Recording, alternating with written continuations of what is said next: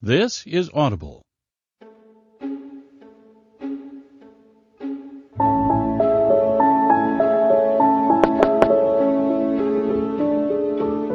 Macmillan Audio presents On the Night You Were Born by Nancy Tillman.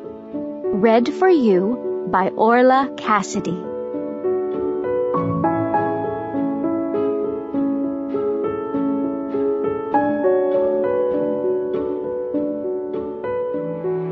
On the night you were born, the moon smiled with such wonder that the stars peeked in to see you, and the night wind whispered, Life will never be the same, because there had never been anyone like you, ever in the world.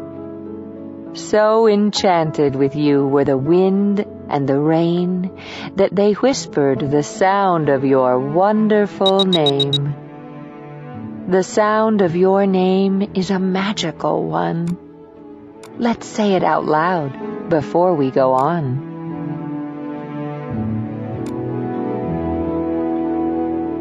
It sailed through the farmland high on the breeze, over the ocean, and through the trees, until everyone heard it and everyone knew of the one and only ever you.